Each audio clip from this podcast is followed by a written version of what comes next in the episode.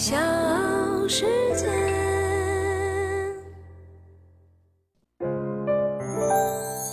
大咖故事，故事舅舅，越说越有。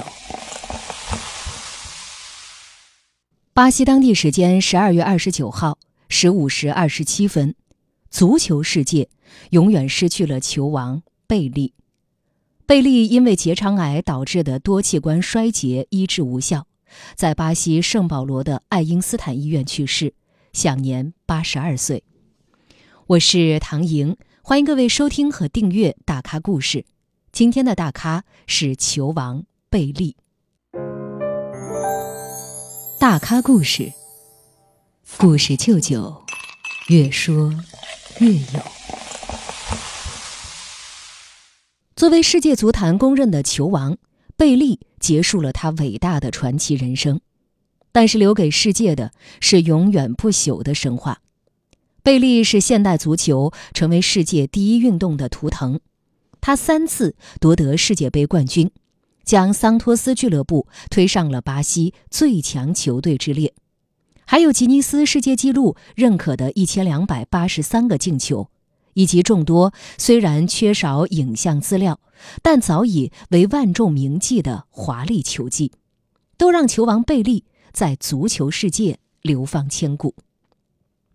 从足球甚至体育的意义上，贝利都定义了二十世纪的最佳标准。他是国际足联历史与统计联合会、国际足联评选的二十世纪最佳球员。即便贝利并没有在奥运会获得金牌。仍然不妨碍他成为国际奥委会评选的二十世纪最佳运动员。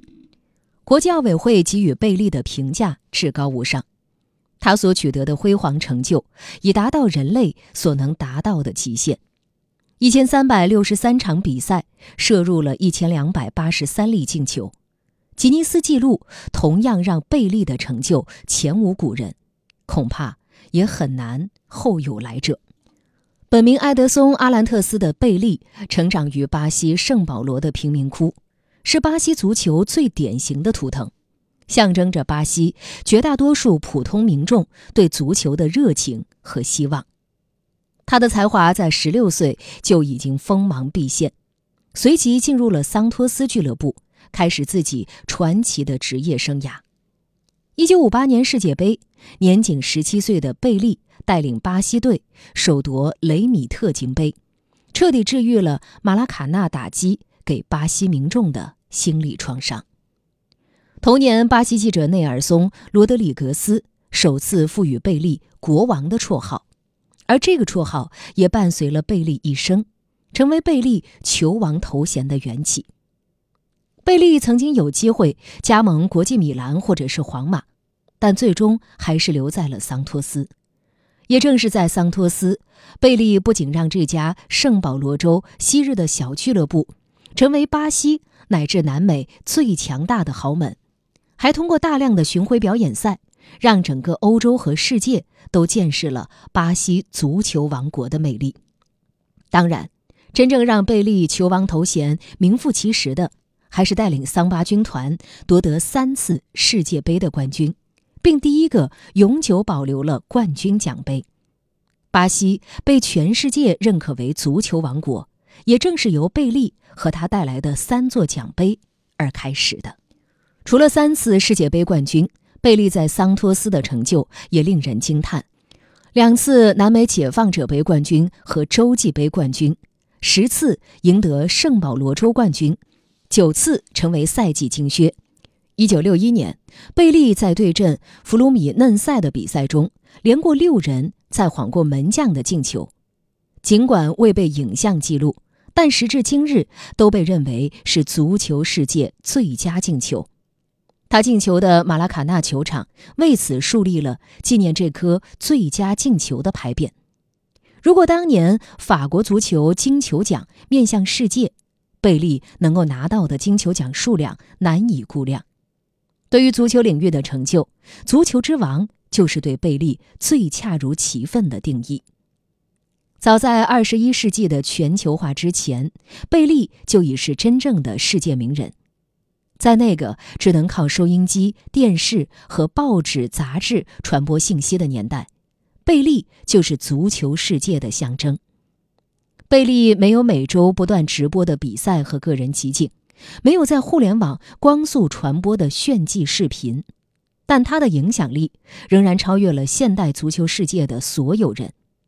他的足迹几乎遍布世界每一个国家和地区。效力桑托斯时，通过世界巡回赛激发人们对足球的热情。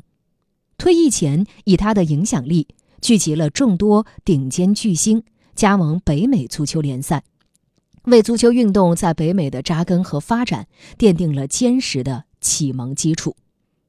退役之后，贝利以巴西体育部长的身份重塑了巴西职业联赛，让巴西联赛开始走上正常化。和现代化的道路，无论球员时代还是退役之后，数十年来，他几乎走遍世界每一个角落，作为足球世界最伟大也最有说服力的推广大使，将足球运动覆盖到全球。身为黑人的贝利，赋予了所处年代最伟大的象征意义，他彻底打破了种族歧视的障碍，成为种族平等的先锋。现代世界种族平等已经是无可辩驳的价值观，至少在体育和社会认知领域上，部分得益于贝利的成功。一九六九年，桑托斯造访非洲，贝利的影响力甚至让尼日利亚的比弗拉内战为之停火。在贝宁，交战双方停战一天，只为观看桑托斯与当地球队的友谊赛。这被贝利自己认为是毕生最值得骄傲的成就之一。正如巴西环球体育所言，贝利之于现代足球，就像莎士比亚之于西方戏剧，贝多芬之于古典音乐一样。贝利的一生为现代足球成为世界第一运动奠定社会学意义的基础。他创造的不仅是球场上的伟大成就。他让足球运动员摆脱了传统的低下社会地位，成为真正意义上的社会公众偶像。